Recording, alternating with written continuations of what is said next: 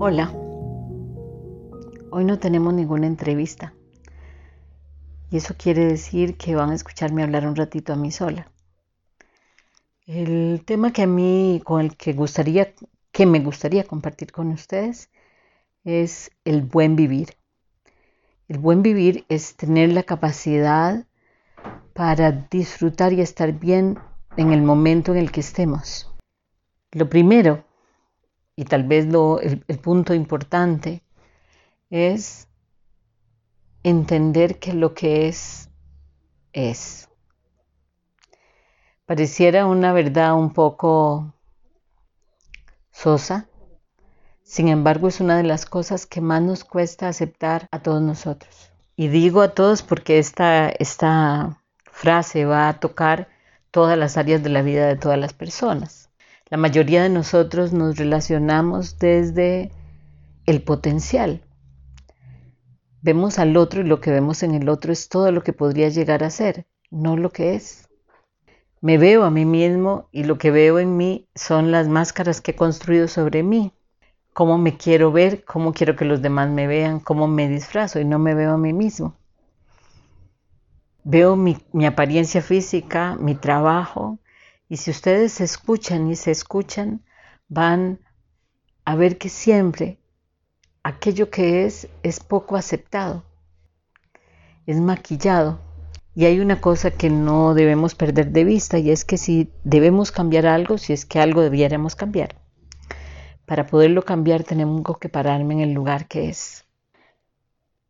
Lo que es es. Yo no puedo estar medio embarazada, medio casado, medio feliz, yo tengo que estar totalmente feliz, totalmente casado, totalmente soltero, totalmente embarazada o no estoy embarazada. No puedo estar medio enferma. No, si hay una desarmonía, hay una desarmonía. Entonces tengo que pararme en el lugar que es y reconocer cuál es ese lugar. Y entender esto es tal vez una de las cosas más importantes que hay. Reconocer y aceptar que lo que es, es. Yo tengo 61 años. Esa es la edad que tengo. Tengo energía y vitalidad, se los aseguro de alguien de 25. No, los de 25 tienen poca energía y vitalidad. Un poco más joven. ¿Ok? Pero no es real. Yo tengo esa vitalidad, pero tengo 60 años. Tengo tanta vitalidad porque escojo qué cosas quiero vivir y qué cosas no quiero vivir. Pero lo que es es, tengo 60 años, no tengo 15 ni 18 ni 80, tengo 60. Y esa es mi realidad. Entonces, para comenzar a tener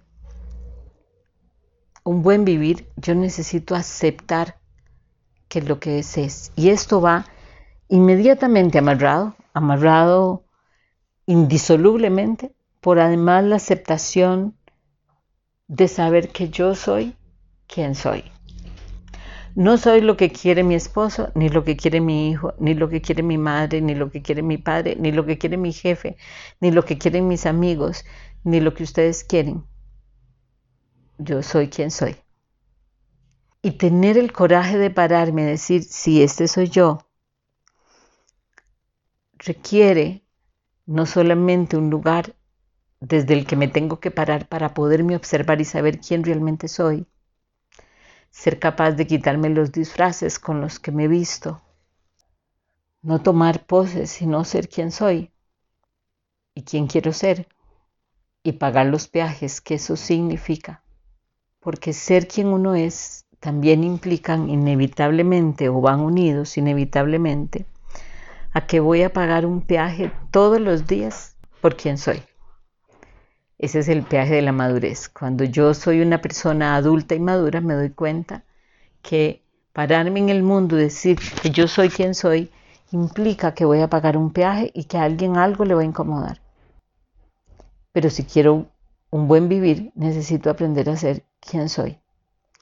Y el ser quien soy me va a amarrar y me va a llevar directamente al respetar y entender que el otro es lo que es no es lo que yo quiero que sea, no es lo que yo sé que le convendría hacer, no es el que tiene un gran potencial y yo le voy a ayudar a desarrollarse. No, el otro es lo que es. Y es sano y saludable para mí que el otro me vea a mí como quien yo soy y que yo lo respete y sea capaz de amarle como él es. No importa el lugar a donde yo crea que estoy parado. Si yo acepto a los demás como son y me acepto a mí misma como soy, cada vez con más ritmo, con más eh, rapidez, voy a ver aclarado en mi entorno la sinceridad de las relaciones que tengo, el respeto por quien soy, el respeto por los otros. No estoy diciendo que esto sea fácil, ¿ah? no creo que esto sea fácil necesariamente. Creo que respetar al otro y respetarme yo es el inicio de una relación o de relaciones hermosas y saludables. Y además es la garantía de que el otro está conmigo porque me ve a mí y no porque en el otro podcast hablaremos de eso y no porque soy el depositario de todas las cosas que no ha solucionado, que es lo que suele pasar en las relaciones. Entonces, tener la garantía de que yo me he dedicado a observarme, a saber quién soy, quién soy verdaderamente, no cuál es mi personalidad, ni el maquillaje que me puse, no, no, un trabajo después de haberme quitado todas estas etiquetas para relacionarme y que puedo ver al otro tal y como es, a través de, cuál es la apariencia que quiere mostrarme, es la garantía de una relación duradera.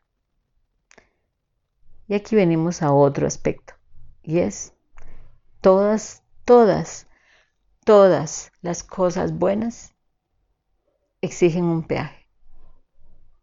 Todas. Y yo tengo que tener claro eso. Todo lo que yo quiero vivir va a implicar que yo voy a tener que invertir. Ojalá fuera solo dinero, porque ese sería el más fácil. No. Va a implicar que si yo quiero ver la botella llena, primero tengo que vaciarla todo lo bueno que viene en mi vida, todo implica que yo estoy dispuesto a pagar algo por eso. Y además, ese pagar no es algo que se paga después, es algo que ya se pagó. No hay nada que yo viva bueno que yo no me lo merezca. Todo lo que yo vivo bueno, todo la, lo que la gente llama la buena suerte, es que a vos te va bien, son cosas que nosotros nos hemos ganado y necesitamos entender que nos las ganamos para ser merecedores y aceptarlas. Todas las cosas, todas, todas las cosas realmente buenas para nosotros y pueden ser las tres flores que están puestas en el escritorio frente a mí hoy o la suerte de tener una relación o de tener unos hijos o de tener un trabajo que me hace feliz. Todo eso yo me lo gané. Y yo me lo gané y por eso me lo merezco.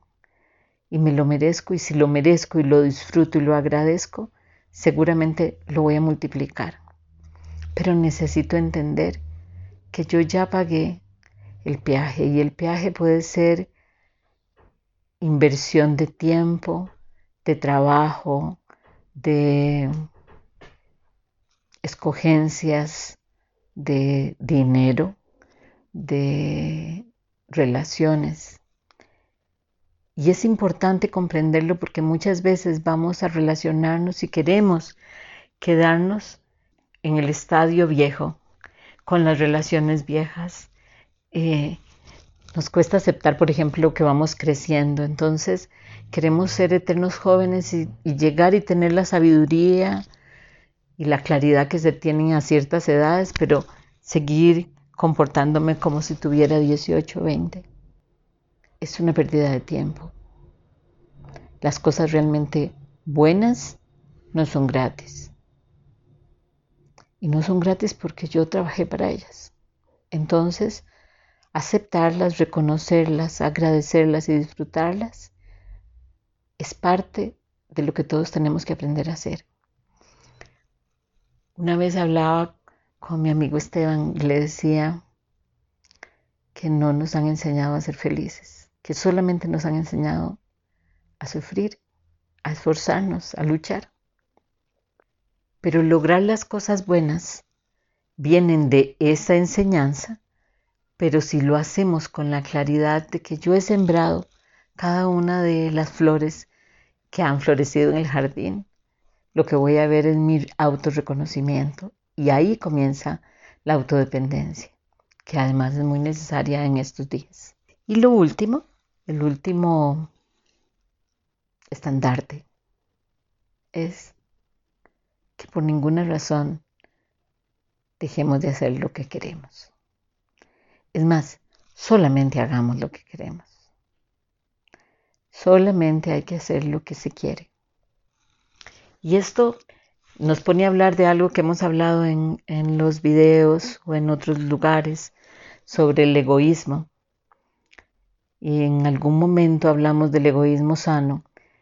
Y yo decía, eh, el egoísmo neurótico o la neurosis o el egoísmo malo, como ustedes lo quieran llamar, no es hacer lo que yo quiero, es querer que los otros hagan lo que yo quiero. Entonces, la práctica del egoísmo sano es decir, esto es lo que yo quiero hacer y solo voy a hacer lo que yo quiero. Después de cierta edad, nosotros tenemos derecho a escoger qué queremos vivir y cuáles viajes queremos pagar. Y si somos conscientes de que las acciones que para nosotros son adecuadas tienen ciertos costos, pero también ciertos frutos, entonces hemos aprendido uno de los mejores secretos de la vida y es aprendimos a sembrar y a recoger. Así que espero que de verdad todo esto les ayude y de verdad acuérdense que las grandes metas no son, son los pequeños cambios. Muchas gracias.